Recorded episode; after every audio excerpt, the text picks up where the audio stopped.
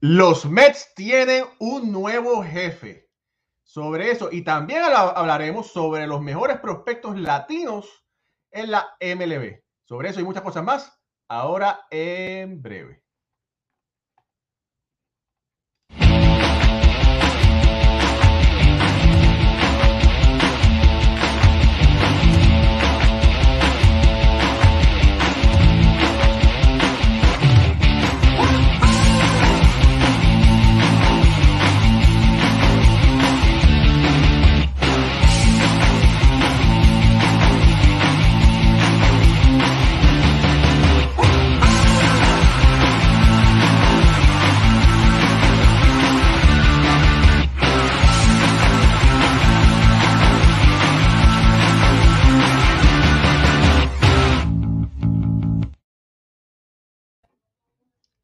Muy buenas noches familia del béisbol, bienvenidos a otro programa más de béisbol entre amigos por aquí, por béisbol ahora. Mi nombre es Raúl Ramos, me acompañan como de costumbre Jorge Colón Delgado, Alfredo Ortiz y Pucho Barrios. Y bueno, estamos aquí con el Christmas Spirit, ¿verdad? Estamos a escasamente cuatro o cinco días para celebrar la Navidad y llegó parte de la Navidad para los Mets de Nueva York. Ya los Mets tienen al jefe, un, nuevo, jefe, eh, que estará eh, general de campo, que estará tomando las riendas de ese equipo y es en la figura del señor Boxo Walter, que anteriormente hablamos, lo discutimos, pero ya es oficial. Ya los Mets lo van a anunciar mañana formalmente en conferencia de prensa.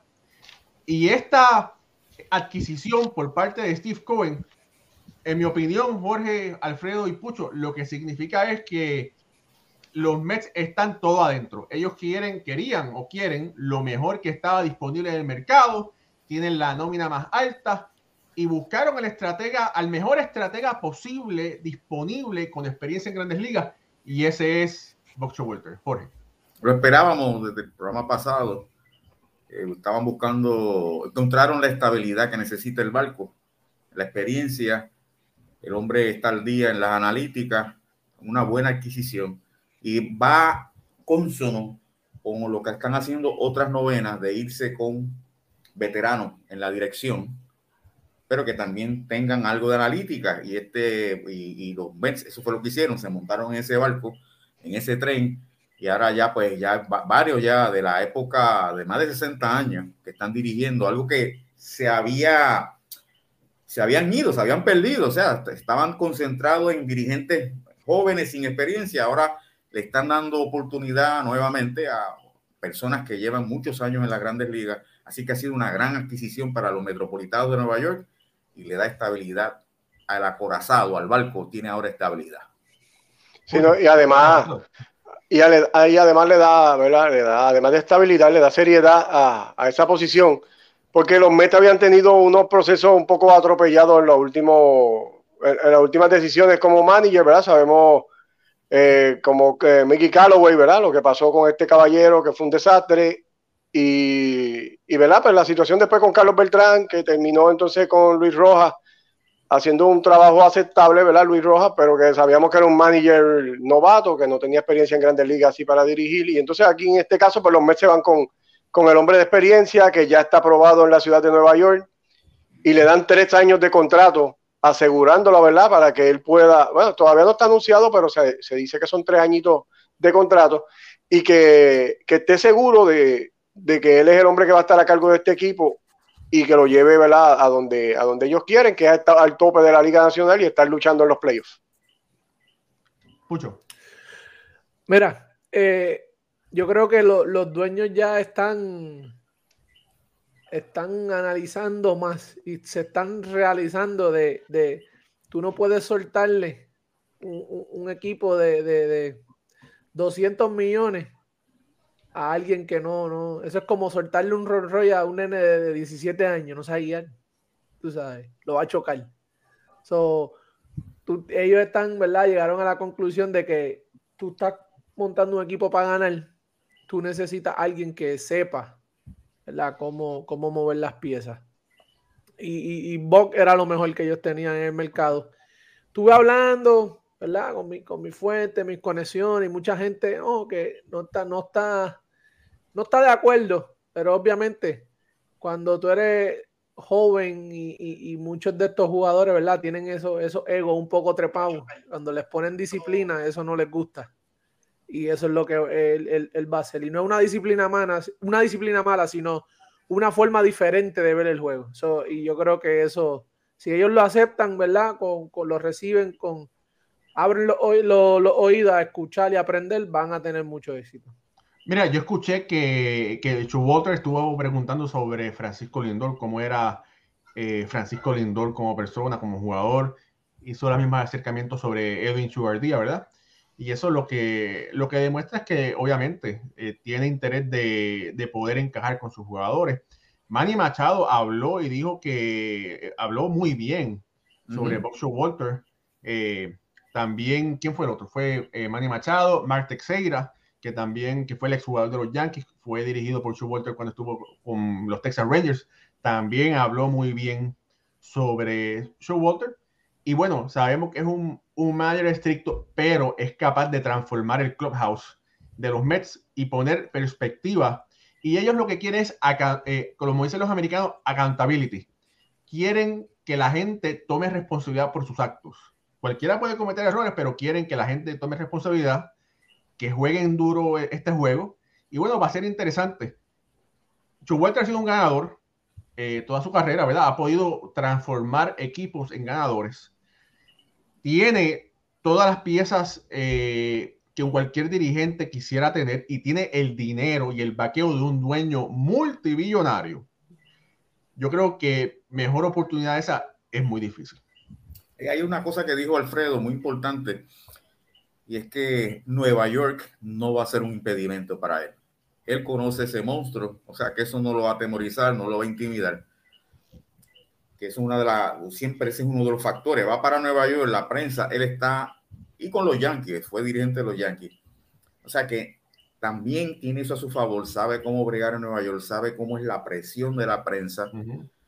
Eso a un lado, tiene un buen equipo, tiene un dueño que lo respalda, un contrato de tres años, muy bueno. Y además hay dinero para adquirir otras piezas si hacen falta. Así que tiene todo para alcanzar ese lugar, esa posición que él siempre ha anhelado, que no lo pudo hacer con los Yankees y no lo pudo hacer con, con Baltimore, entre, entre los equipos que, que, estuvieron cerca en esa ruta un poco exitosa, ¿verdad? Porque los demás equipos, pues. Pero eh, la verdad que veo, me gusta, me gusta esa adquisición y como dice el americano, looking forward para ver ese equipo de los Mets el año que viene.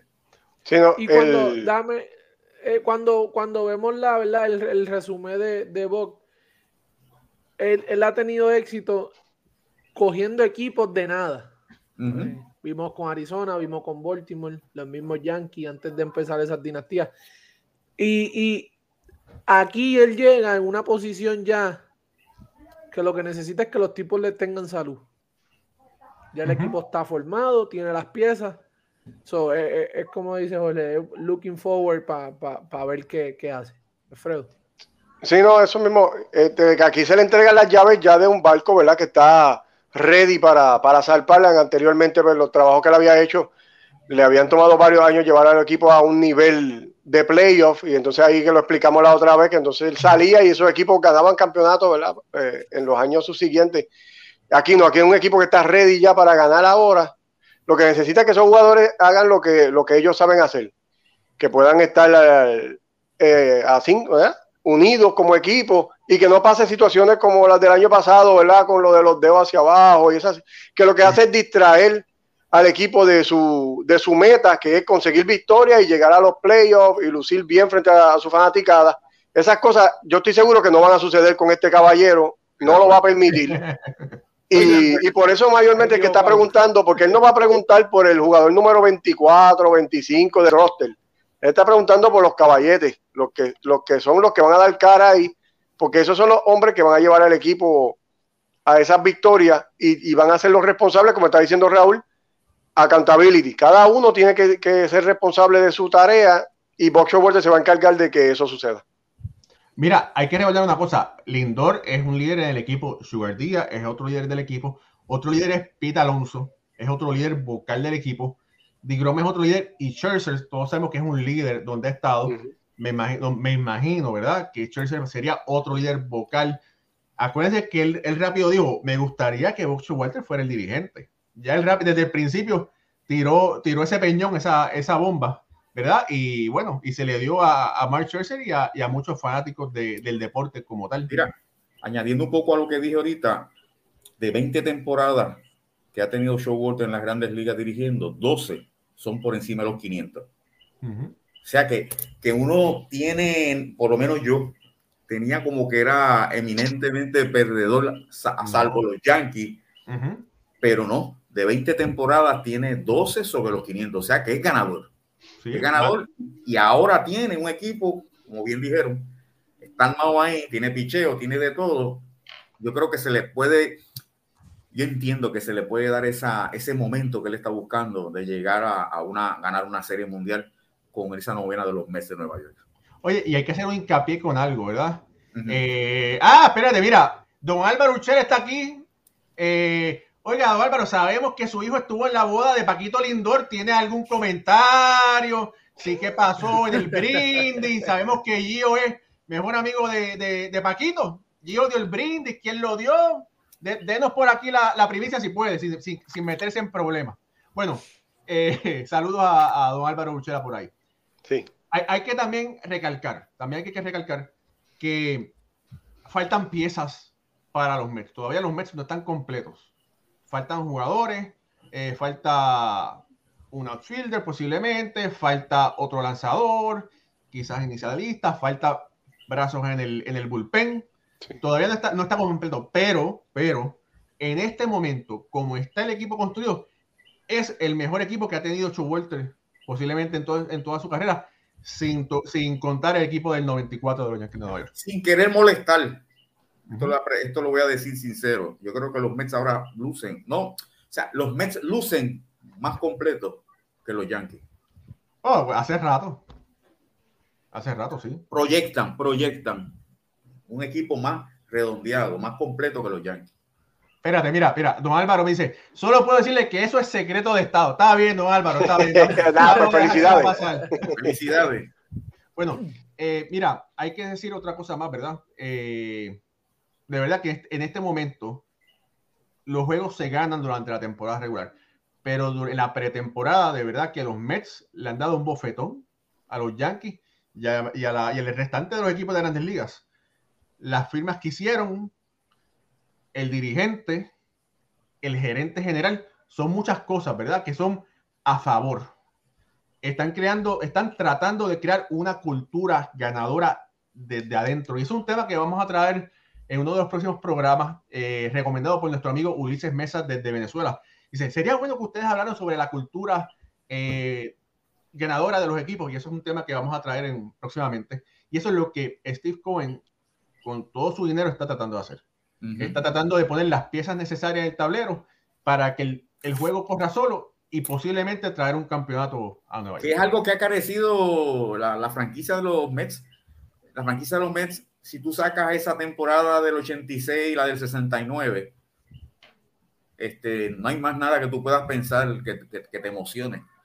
Y entonces ellos no han sabido sacarle provecho a esas figuras como Siever, como este. Ahora mismo el Capitán América se retiró y nadie sabe dónde está el hombre. Bueno, querían, querían traerlo, pero él, dice que todavía no está preparado para regresar. David Wright. Él, dijo él, ok. Pero esa figura hay que sacarle provecho como, hace, como hacen los Yankees, que en eso no hay equipo en las grandes ligas que le saquen más provecho a su historia. Claro, ellos tienen una historia rica, pero los Yankees saben, son para mí, son los número uno en ese aspecto de sacarle provecho a ese pasado. Y, esta, esto, esta franquicia, los Mets, son lentos, han sido lentos en ese aspecto. Y oye, eso es lo que. Pero, momento. Espérate, pero eso era, eso eran los dueños pasados. Esperemos que con, los, con el nuevo dueño, Steve Cohen, sea algo totalmente diferente. Claro, pero hasta el momento, hasta hoy, ¿qué cuenta? Ha sido nulo. Adelante, Pucho. Jole, eso que tú, ¿verdad? Lo que estás diciendo de, de, sacarle provecho a la historia, eso es lo que te trae la firma, te trae los jugadores básicamente en Boston, quienes reclutan no son ni el gerente general ni los dueños, David Ortiz. Sí. Los tipos quieren ir a jugar, el que quiere ir a jugar a Boston hoy día, el por papi, ¿sabes? y, se identifican, ¿sabes? Esto tiene, esto tiene pasado, tiene historia. Yo quiero ser parte de ella. Yo quiero ser parte de esta familia. Vamos, porque ya llega a ser una familia. Y es lo que es lo que es lo que pasa y lo hemos visto, ¿verdad? Cambiando un poco, ¿sabes? Yéndonos de la liga, el NBA lo hace mucho.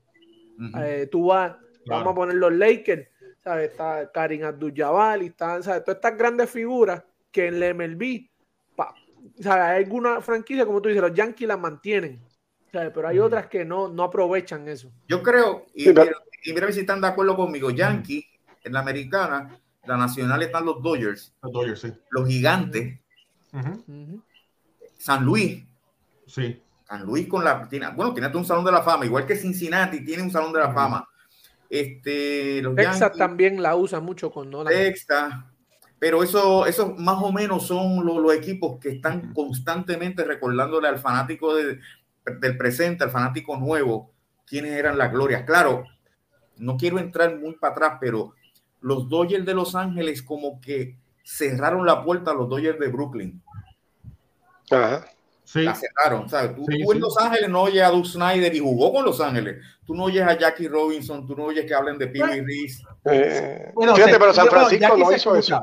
San, Francisco mantuvo, perdóname. Lo contrario.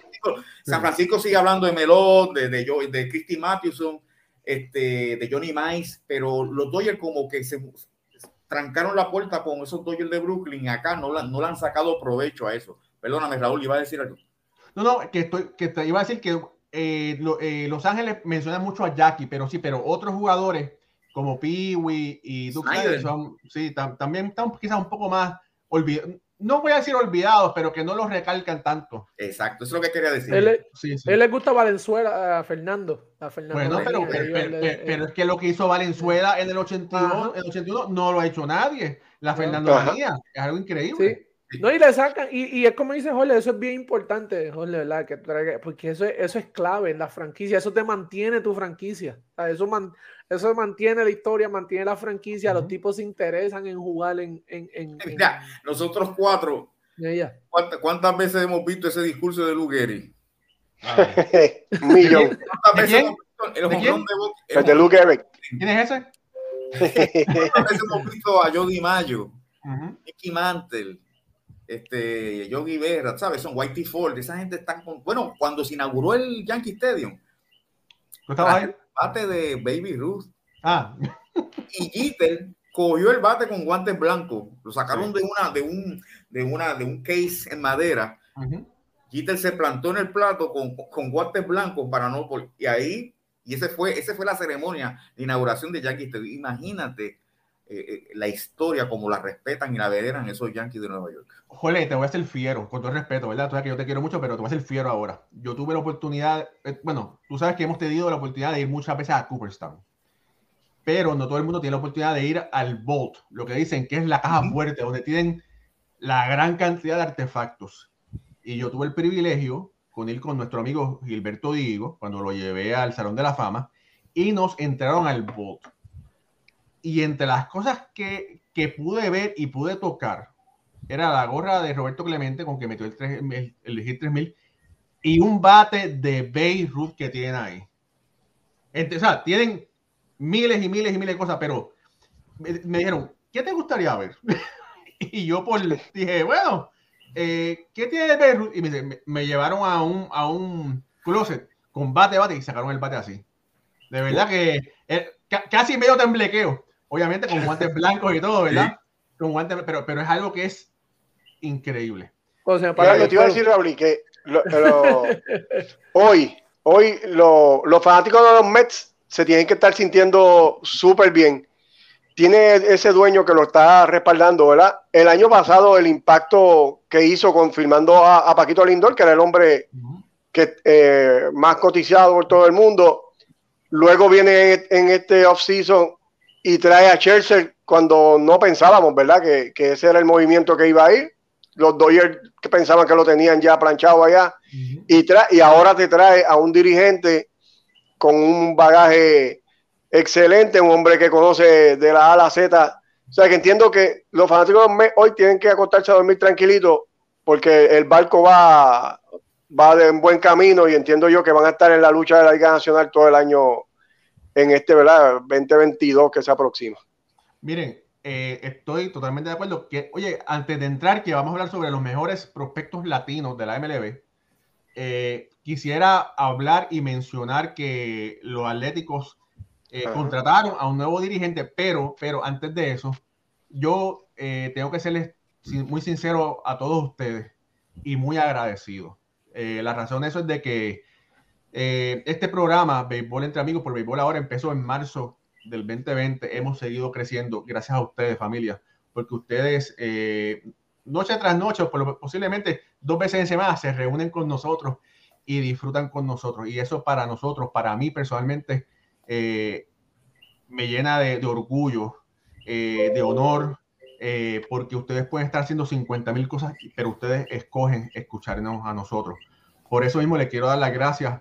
Vez empiezan las navidades, como quien dice, estamos a 20 de diciembre, eh, a punto, ¿verdad? Ya, ya en Puerto Rico, aunque pues, con el problema de, los virus y todo, todo el mundo, pero ya, ya las navidades empezaron y queremos eh, desearles a todos ustedes, desde el grupo de, de Béisbol ahora, una gran eh, tiempo festivo, ¿verdad? En estos momentos difíciles.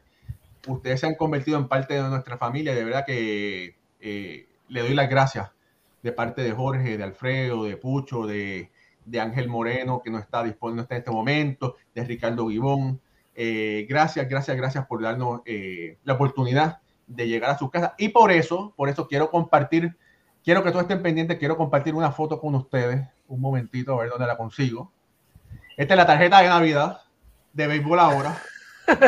Entonces, eh, este es el momento quiero que ustedes vean la cara de todo, de, todo lo que está aquí presente. Bueno, lamentablemente, los que están sentados al frente no están disponibles hoy. Vemos a Ángel Moreno con, con la cara esa que él tiene de buenos amigos y Ricardo Guibón siempre riéndose. A la izquierda vemos a Alfredo. Más arriba vemos a Pucho, un caballito de palo. Y el hombre, el hombre que el más grande de todos, Jorge Colón de está al lado mío y yo estoy, ¿verdad? Aguantando la bolsa de regalos de béisbol ahora. Pero de verdad que, que para... La comiste, Raúl. Sí. Muy bueno, para comiste. Me hago... Oye, salí medio hincho ahí, oíste. me hago eco de esas palabras de, de Raúl. Gracias, Raúl. Es muy sí, verdad que sí. palabra. Mira, saludos a Reinel Sánchez que está por ahí conectado. Dice muy buen programa. Muchas gracias, hermano, de verdad. Gracias, Reinel. Eh, Gustavo Vallejos desde Nicaragua que está conectado, José Curet está conectado, eh, Eulogio Gómez también está conectado, Ulises Mesta que siempre está aquí con nosotros, Gilberto Ruidá está siempre con nosotros, Gustavo Hernández, eh, son tantos los mensajes, Paul Vilella también está conectado. Mira que Álvaro, que ya lo saludamos. ¿Qué dijo Ulises? Espérate, que Ulises siempre tiene tantos buenos comentarios, espérate. Sí, sí, eh, sí. Frank Olmeda, Mira, para mí está diciendo que si Beltrán para, para bench coach, para mí Beltrán no va con los, con los Mets en este momento. porque Beltrán tiene las credenciales para ser un dirigente, pero yo, no, yo entiendo que los Mets no lo van a traer como bench coach porque no le pueden crear una sombra a Boxer Walter en este momento. A Beltrán le conviene ser coach de cualquier organización, pero no, me parece que no va a ser de los Mets. pero es que yo creo que ya en, en verdad esto están tratando de traer dirigentes jóvenes para identificarse con los peloteros, con, con, ¿verdad? con los con los jugadores, ¿verdad? Eh, estrellas que, están. Y eso en parte sí es, una buena opción a veces, pero no todo el tiempo funciona. Tú necesitas gente con experiencia. Eh, tú por eso no te haces una entrevista y tú le preguntas, ¿y cómo tú vas a manejar este tipo? ¿Y cómo tú vas a manejar esta, eh, ¿sabes? este tipo de personalidad y qué sé yo? Pero esto de traer gente sin experiencia, y no es, ¿verdad? Si Beltrán se le dan la oportunidad, pero es que ya lo han, lo han ido, estos últimos dos años han ido cortándolo por eso mismo.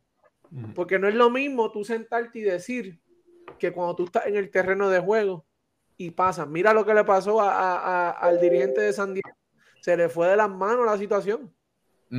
Ahora, Beltrán, Beltrán debería aceptar un trabajo como, como coach en un equipo de grandes ligas para estar en el terreno de juego. Eso estamos. Sí, exacto. Pero entiendo que con los Mets no, como tú estás diciendo, porque ya le ofrecieron la posición de manager en una ocasión. Sería como darle un demotion y ponerlo de, de, coach, no entiendo que no. Podría ir a otro equipo y hacer un excelente trabajo, claro, pero ahí con los Mets no, no lo veo. y el no lo veo como coach. Cuando, tú estás ya sentado en esa banca, ¿verdad? Y, y, tu posición, tú, pudiste haber sido el mejor jugador. La mentalidad y el approach del juego cambia completamente. es, es, bien diferente. Eso, eso son cosas que, que la gente se está emocionando con ah, dirigentes jóvenes, y eso, pero ya vimos la, la experiencia. El mismo Luis, Luis Roja, tantos años en la organización de los Mets, le dieron el barco grande, se le fue. No, pero eh, espérate, yo, yo, tú sabes que yo siempre defiendo a Luis Roja, pero, pero vamos, vamos a, van unas cosas, ¿verdad? No, no, porque acuérdate que hay, muchas, seguro, cosas seguro. hay, hay, muchas cosas que uno ve, unas cosas que uno no puede decir, pero yo siempre he dicho que a Luis le enviaban las direcciones desde arriba, ¿verdad? Yo no creo yo no creo que a Boxer Walter le hagan eso. Yo no creo, ¿verdad?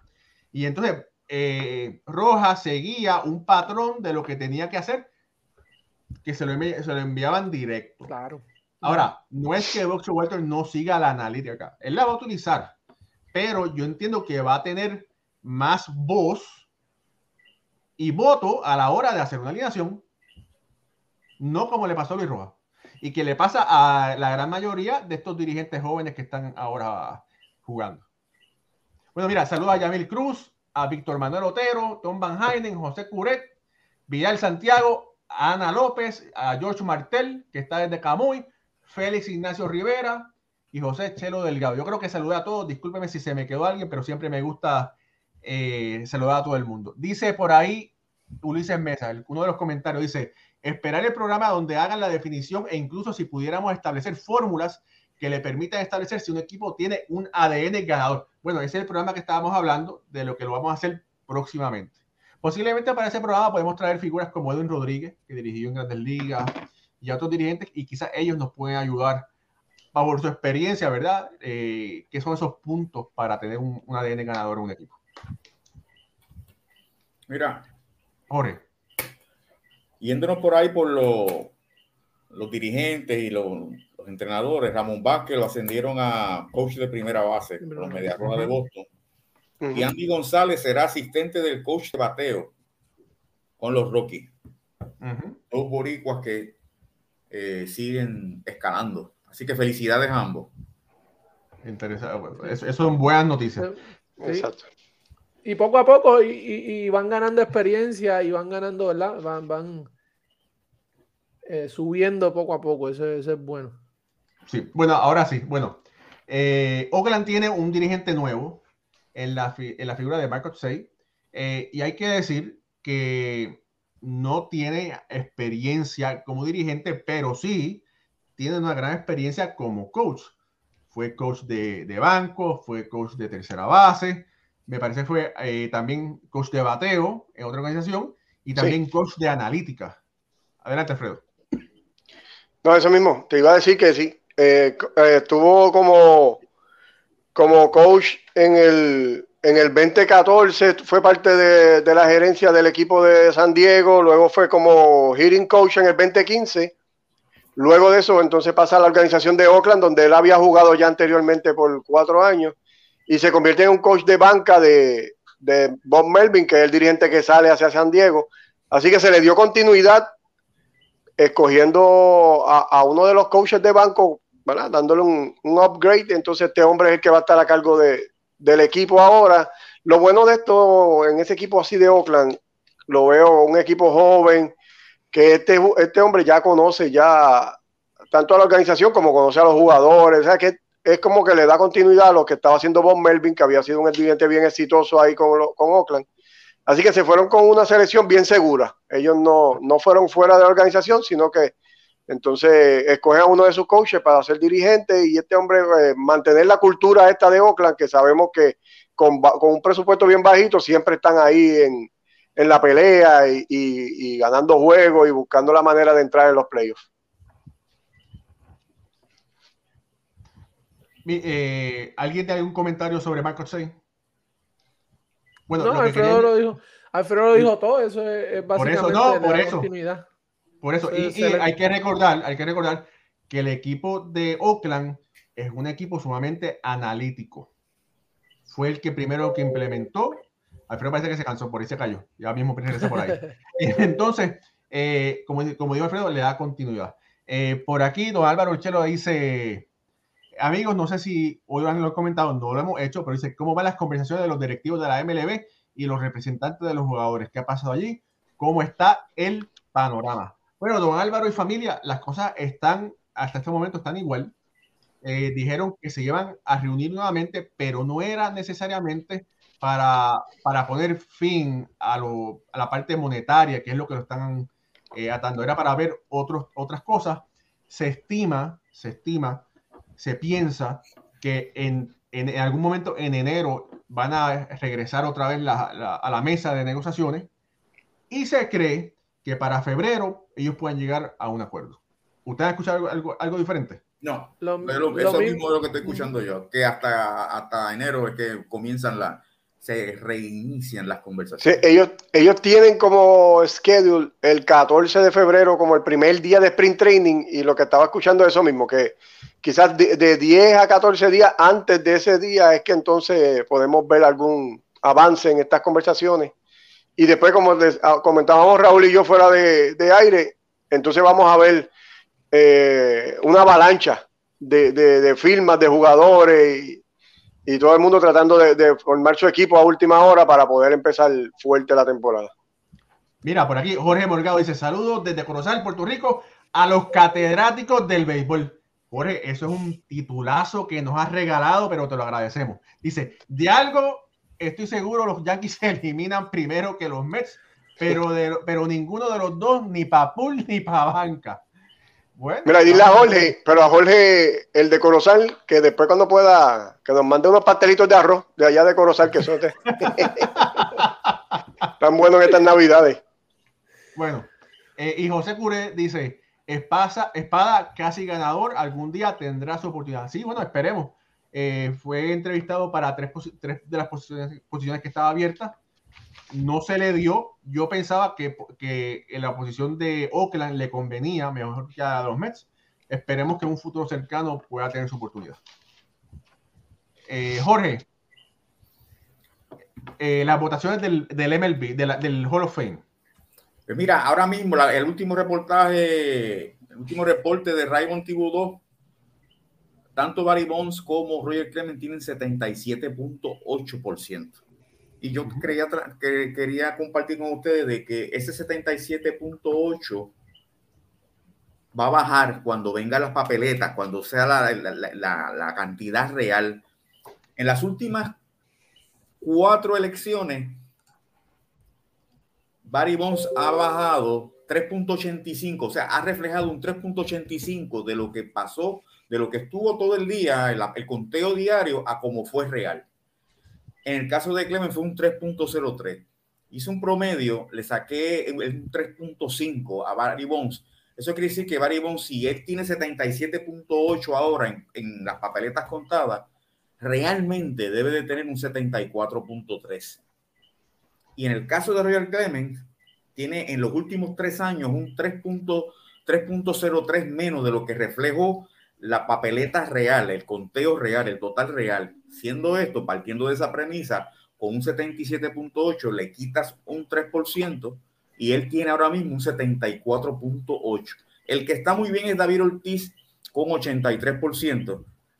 Quítale un 5 y sigue estando por encima de los 75. De 3 a 5% es. O sea que para que Barry Bonds y Roger Clemens estén con seguro en el Salón de la Fama, tienen que estar en esa tabla de, de Ryan Thibodeau eh, al menos con un 81%, un 82%. Si está en un 77 a 78, las probabilidades son que no salgan electos y van a quedar por debajo. ¿Y cómo sale, cómo sale Kurt Chilling ahí en esos numeritos que tú tienes, Oli? No, no, se lo saca a Kurt Chilling porque se está estrellando. Ok. Sí, está por debajo del 75% en estos momentos. Sí, ese no va a salir, pero estos dos se puede dar el caso que sea David Ortiz Barry Bonds y Roger Clemens, pero David Ortiz está bien, está bien saludable con un 83% a este momento. Lo, lo otro que quería indicarles a los amigos y es que hay una diferencia entre el americano y el latino en cuestión de repetir las cosas. El americano no se cansa de repetir. Nosotros, cuando repetimos una o dos veces las cosas, decimos, vas a seguir. Y esa es la diferencia, porque no tenemos el efecto que tienen los americanos cuando hacen estas campañas por Richie Allen, eh, por Mini Niñoso, porque están constantemente repitiendo. Nosotros los latinos no nos gusta repetir, pero yo en este caso voy a repetir algo y voy a seguir repitiéndolo. Acabo de postear en Twitter, oigan esto, con un WAR de 54.4, José Cruz cuenta con los méritos para ser considerado al Hall of Fame. Para que tengan una idea, Tony Oliva tiene 43.3, Mini Niñoso 53.8, Gil Hoyes 43.9 y David Ortiz, estos los pasados tres ya están en esa onda de la fama, David Ortiz está en la papeleta, tiene un 55.3 de WAR, comparado con el 54.4 de Cheo El WAR considera todos los factores en una sola métrica. Es como un CT scan. Así que, y voy a seguir, no tan solo por José Cruz, cualquier pelotero que yo vea que tiene los méritos, voy a hacer una, podemos decir, una mini campaña. El WAR, el WAR lo que ha hecho es esto, si el WAR no existiese, nosotros no estuviésemos hablando de Cheo Cruz jamás, jamás. Estaríamos, ¿por qué? Porque nosotros lo que nos fijamos es en los honrones, en las carreras empujadas y en el promedio del bate, pero no consideramos el fileo, no consideramos la posición, no consideramos cuántos doble play batió o no batió. Y esa métrica de WAR es bien completa. Y lo que quiere decir es que Cheo Cruz está por encima de todos estos individuos que han entrado al Salón de la Fama por el Comité de Veteranos. Así que quería hacer énfasis nuevamente en lo gran pelotero que fue José Cheoco. No, eso es como el, el, el ya, ¿verdad? El es un MRI, es un estudio, es más a fondo. Sí, yo, le puse el, si te, coge en las métricas tradicionales, el doctor palpándote. Te duele aquí, te duele acá, pero ahora con el WAL, no, no, mira. Esos son los, esos son los vitales. Esos son los vitales, tú sabes, cuando, tú llegas te cogen la presión, la de, pues ok. Y eso es, lo importante de esa métrica y, le doy gracias a Dios, ¿verdad? Que la, entiendo y, puedo, y puedo llevarle esta información a ustedes eh, porque verdaderamente esa métrica es fabulosa. Bueno, ahora sí, bueno, ya que hablamos sobre todo eso, ahora vamos a hablar sobre el segundo platillo fuerte de, de la noche, que son los mejores prospectos latinos de la MLB, ¿verdad? Y esto yo sé que la, gente está pendiente porque aquí le damos la oportunidad para que los conozcan algunos de estos grandes jugadores, ¿verdad? Y para empezar, ¿verdad? Eh, escogimos la lista de los mejores 100 prospectos de la MLB y de la lista de los mejores 100 prospectos de la, de la MLB, son 100, son muchos, vamos a escoger los peloteros latinos, que son los de nuestro patio, los de Puerto Rico, los de Cuba, los dominicanos, los de Venezuela, de Colombia y vamos a hablar por encima sobre ellos para irlos conociendo y para que ustedes también los conozcan. Eh, y de esa lista, ¿verdad? De esa lista de, grandes eh, peloteros, el, número uno de todos es Adley Rushman, que es un catcher de Baltimore, pero entre los latinos, el, en overall, el número dos de, de todos los peloteros es Julio Rodríguez. Pucho, Mira, pues Julio Rodríguez, eh, ¿verdad? Joven de la República Dominicana, un outfield, está con la organización de los Seattle Mariners. Tiene poder, eh, es bien, se, caracteriza, se caracteriza por, por el poder ofensivo que tiene, bien dinámico. El año pasado, ¿verdad? Batió por un promedio de 3.47, un on base percentage de 4.41 y un slugging de 560 Dio 101 hit en 291 turnos. Este chamaco la se espera que, ayude a la, organización de Seattle. Está todavía en, su proceso. Yo creo que está para el 2023, si no me equivoco, próximo a, subir. Mira, e, e, es, un muchachito que tiene apenas 20 años, mide 6'3, pesa 180 libras.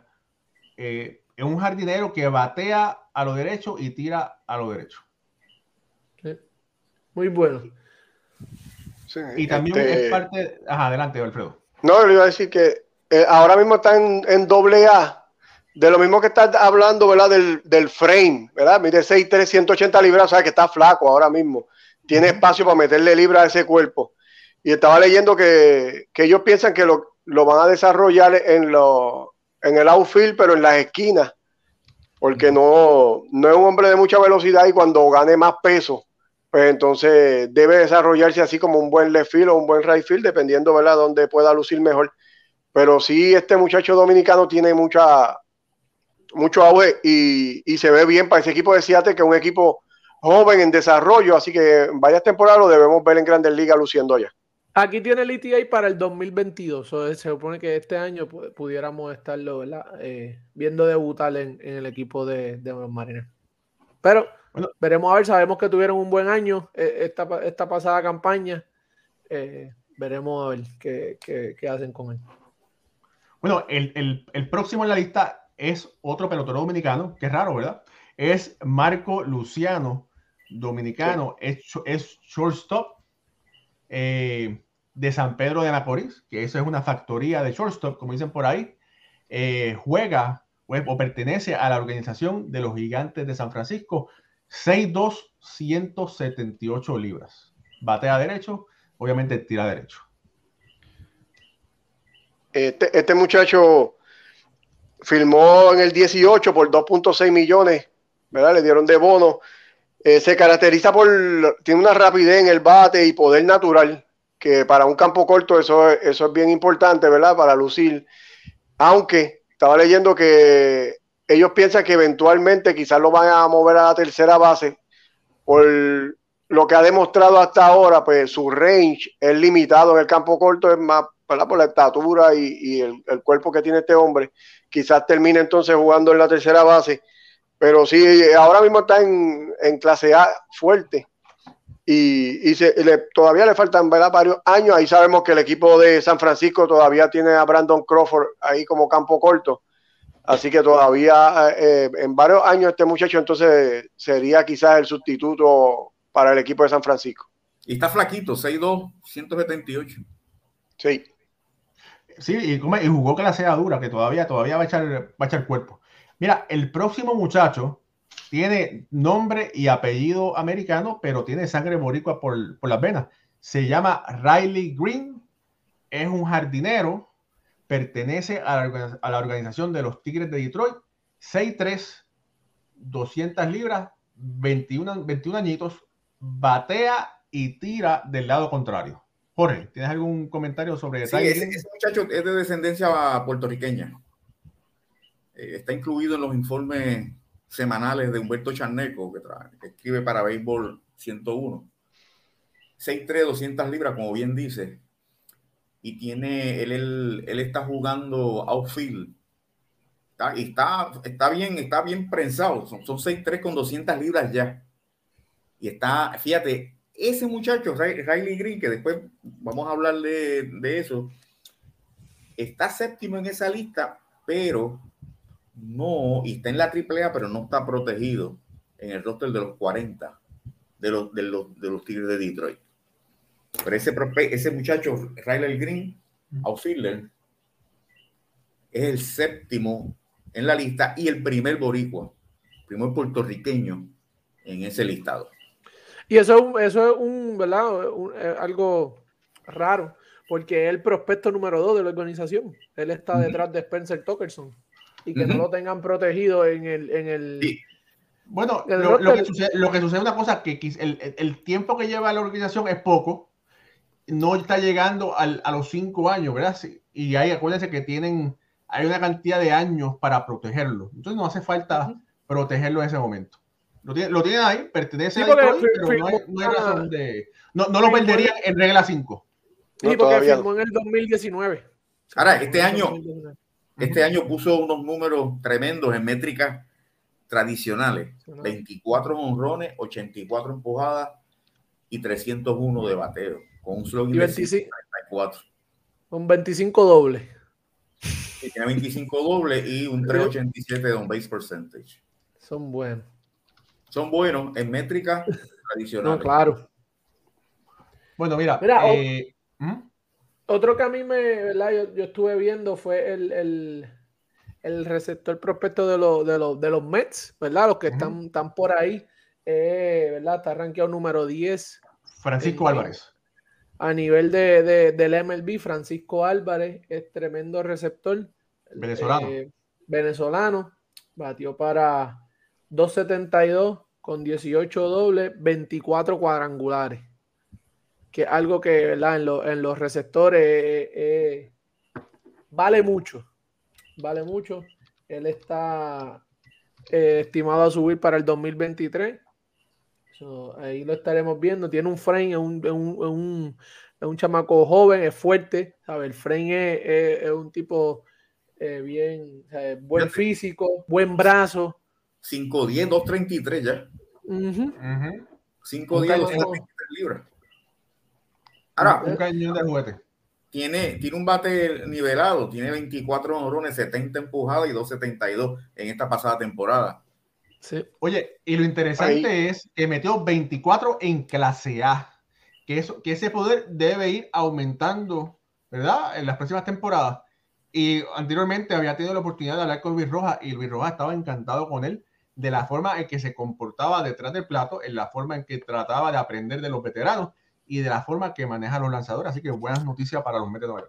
Eso hay un jugador. Perdona. No, que hay un jugador que, que, saltamos, ¿verdad? Que es el, el número 9. Es nacido en Estados Unidos, pero tiene sangre mexicana. Y es una, eh, fue selección del equipo de Boston, por lo menos a mí me emociona mucho este, este jugador, se llama Marcelo Meyer. Es un jugador bien completo, un campo corto, 6'3, 188 libras, tiene más que 19 años. Este muchacho es el pick más alto que Boston coge en 54 años, lo cogieron en la cuarta selección y, se proyecta ser una estrella, ¿verdad? E, este muchacho de verdad que tiene todas las herramientas. De, ya este año yo lo trajeron para que fuera viendo el equipo de Grandes Ligas, para que fuera pasando al parque y se tuviera tuviese, perdón, la, la, emoción completa de ver lo que era Fenway Park, porque apuestan a que este joven va, a ser una estrella. Me gusta mucho este jugador, tiene, tiene poder, eh, tiene rapidez. Eh, entiendo yo que es un hombre de cinco herramientas. Eh, en el Scouting Grade le dan 60 en overall, así que, que cumple con todo, ¿verdad? Y entiendo yo que además de que no es muy rápido, ¿verdad? Por su estatura y, fortaleza, lo veo, lo veo como un jugador que se proyecta para de aquí a 3, 4 años verlo con el equipo grande. Y más de Boston, eso es de los tuyos. Mira, el próximo, el próximo en la lista es otro dominicano más, Noelvi Marte, shortstop, ¿verdad? Venga la aclaración, y está con los marineros de Seattle. Jugó en clase A tiene 20 añitos, mide 6'1 y pesa 181 libras. Tira y batea a lo derecho. Que fíjate, eh, junto a Julio Rodríguez, es una combinación, ¿verdad? Que Julio está, está más cerca de llegar, pero ese equipo de Seattle tuvo una buena temporada la, pasada. Son buenos prospectos que tiene la finca y eso es, es, buena noticia para los fanáticos de los marineros de, Seattle.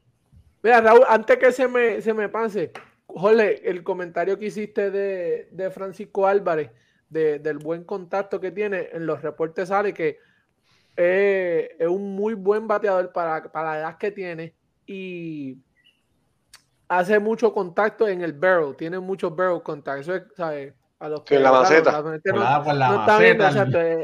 hace contacto todo el tiempo con la maceta.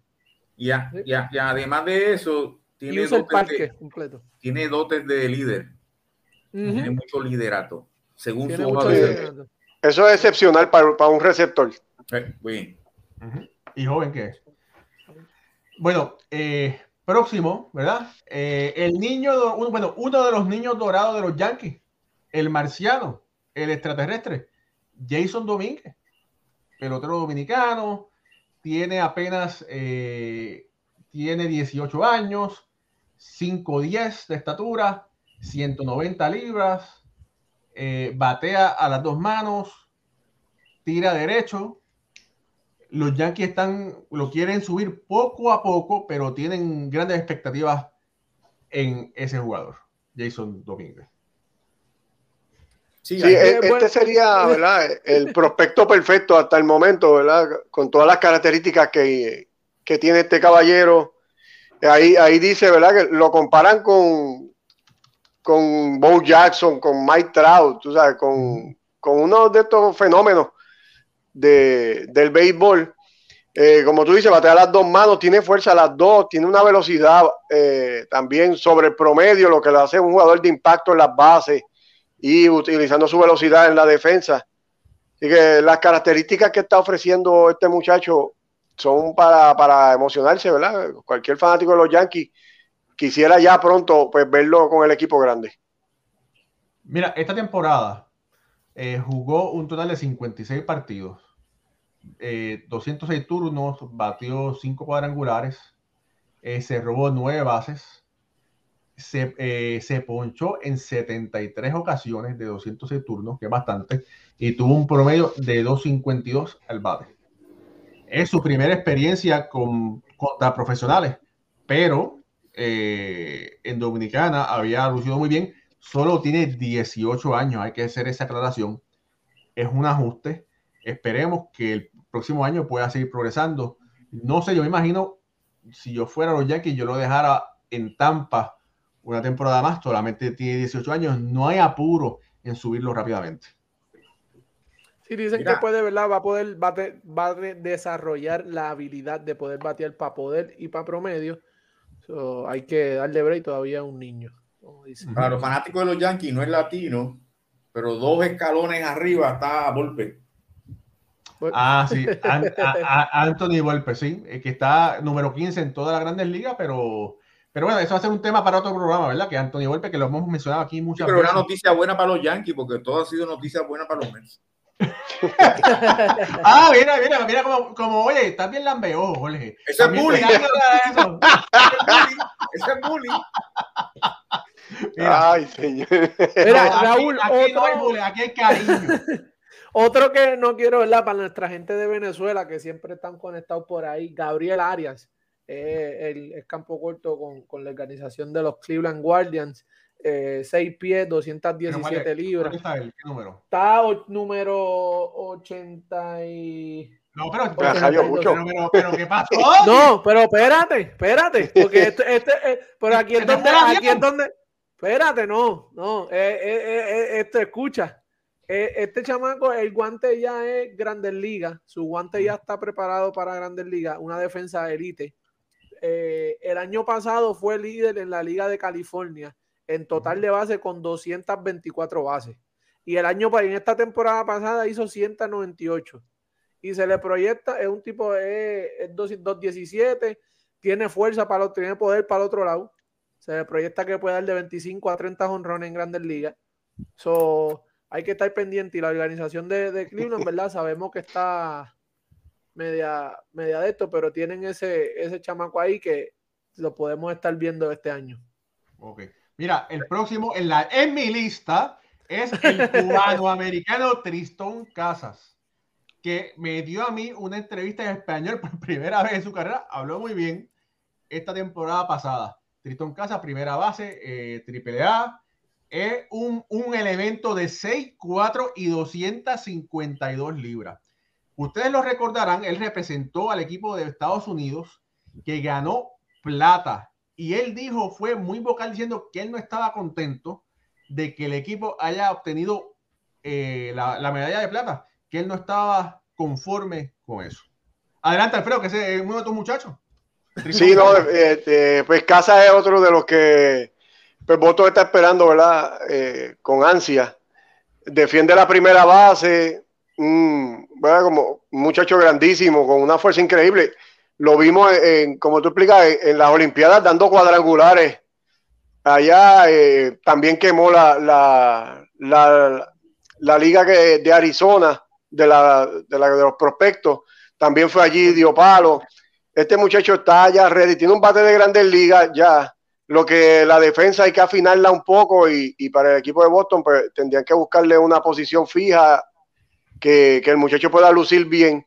Así que yo entiendo que este hombre está a ley de media temporada a una temporada quizás para que para estar ya en las grandes ligas.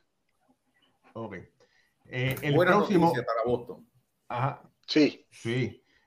El próximo que yo tengo de mi lista, ¿verdad? Es Vidal Bruján. Bruján. Bruján ya ha estado en grandes ligas, oíste. Bruján perteneció al roster de 40 del equipo de Tampa. Y este tipo de jugador que le gusta Tampa Bay porque te juega diferentes posiciones, te juega el cuadro, te puede jugar también en el outfield y se defiende bien en ambos lados. Eh, la característica de este hombre es su rapidez. Eh, se robó 103 bases en dos años en, las menores. Así que Bruján es, un, el tipo de jugador de Tampa Bay que, te defiende bien, te juega varias posiciones, lo puedes traer en diferentes momentos del juego porque por su rapidez pues hace impacto eh, en los juegos. Así que me gusta mucho este muchacho. Tiene 23 años, o sea que ya está ready para, formar parte del equipo de Grandes Ligas y esperamos verlo ya este año con el equipo de Tampa eh, en el roster. El físico es de segunda base y de center field. Sí. Sí. Bueno. 180 libras, 510. Fíjate, hay que mencionar que el próximo en mi lista es Jaren Durán. es Jaren Durán, que es México-americano, es de padre mexicano, ¿verdad? Juega para, para la versión de Boston, lució muy bien. Otro más, otro más.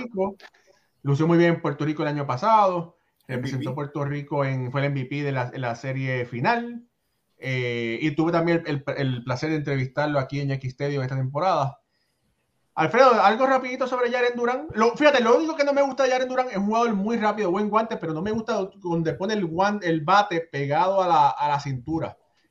Sí, porque en sí, lo, hablamos. De 96, 97 millas no le es fácil sacar el bate. Sí, lo, lo, hablamos tú y yo antes, cuando estábamos hablando de él como prospecto, que iba a tener problemas con la recta alta en grandes ligas y así mismo fue, no pudo hacerse justicia con el bate. Ahora, hace muchas cosas en el terreno de juego. Es rapidísimo, defiende, defiende bien en el, en el centro del field. Lo que tiene que entonces hacer algunos ajustes para poder catch up con esa recta y poder entonces poder batir en grandes ligas, porque cuando lo subieron este año, que fue un momento bien emocional para su familia y para la fanaticada de Boston, que fue cerca del juego de estrella, pues no pudo hacer el trabajo realmente y, y se fue, su destino fue el banco y luego lo bajaron a las menores. Así que tiene que afinar eso para entonces ser un jugador de todos los días en Grandes Ligas, pero tiene todas las herramientas este muchacho. Miren, estamos llegando, nos quedan 3, 4 minutos para terminar el programa, pero son tantos prospectos. Jorge, de tu lista de prospectos, yo sé que tú tienes dos o tres prospectos puertorriqueños que están en los primeros 100. ¿A quién tú quieres mencionar brevemente para que las personas eh, puedan... Bueno, en, en los 40 protegidos está José Miranda, Richard Palacio, Nelson Velázquez y Jonathan Bermúdez, que no está en este listado de los 100 prospectos. Además de Ryder Green, que tú lo mencionaste, MG Meléndez y Elio Ramos. O sea que en esa lista de 100 hay tres que están protegidos, que ya están en el, en de los 40, y hay cuatro que no están en los 100 mejores prospectos, que sí están protegidos. Fíjate, y uno que no, que no está es eh, Nelson Velázquez que fue el mejor jugador de, de, Arizona, que pertenece a la organización de los Chicago Cubs. Y fue, y fue él, él fue también el mejor jugador, no, de, de Kansas City fue MJ Meléndez.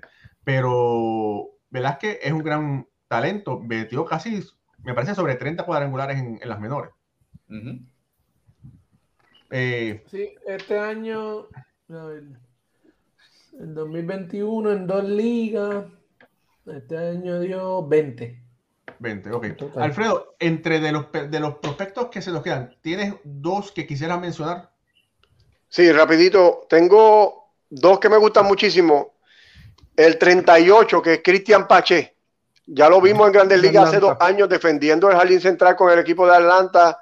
Este hombre fue el que hizo que Atlanta moviera a Cuña, a Rayfield, porque la defensa de él es elite me gusta mucho este jugador, lo quiero ver en Grandes Ligas ya este año, entiendo yo que se merece la oportunidad ya. Y el otro sería Sixto Sánchez, que pues, aunque perdió este año, el año anterior lució excelente con el equipo de los Marlins. Fue uno de los cambios que vino cuando cambiaron a Real Muto, a Filadelfia. Él vino como uno de los movimientos que hizo Derek Jeter. Entiendo yo que tiene todas las herramientas para ser un abridor uno, quizás dos de cualquiera de las rotaciones y ahí en ese equipo de los Marlins que tiene un picheo joven excelente, me, parece que va a estar bien ahí.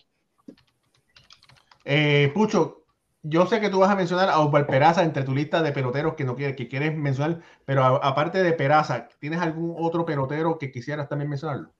No, no, de verdad lo más que estuve viendo fueron los, los boricuas, Helio. Eh, era uno de los que, ¿verdad? Me, me estuve viéndolo. Eh, dieron los reportes, pues la, disciplina en el plato es lo que tiene que mejorar para poder llegar a ese próximo nivel. Yo sé que él lo estuvo trabajando en el ratito que estuvo aquí. Lo protegieron, so esperemos que este año suba con los gigantes. Bueno, mira, yo quiero mencionar a dos peloteros. Quiero mencionar a Ronnie Mauricio, que es el número 53 en la lista de los mejores 100. Dominicano también es shortstop.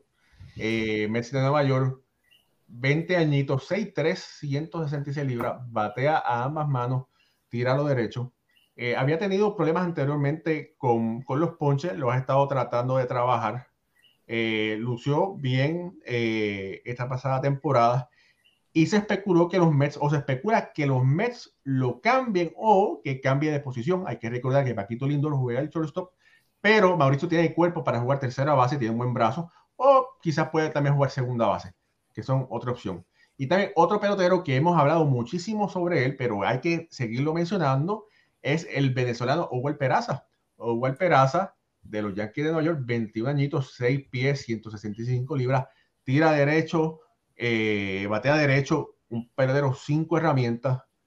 Para mí debe estar pronto, si Dios quiere, en dos años el Bronx.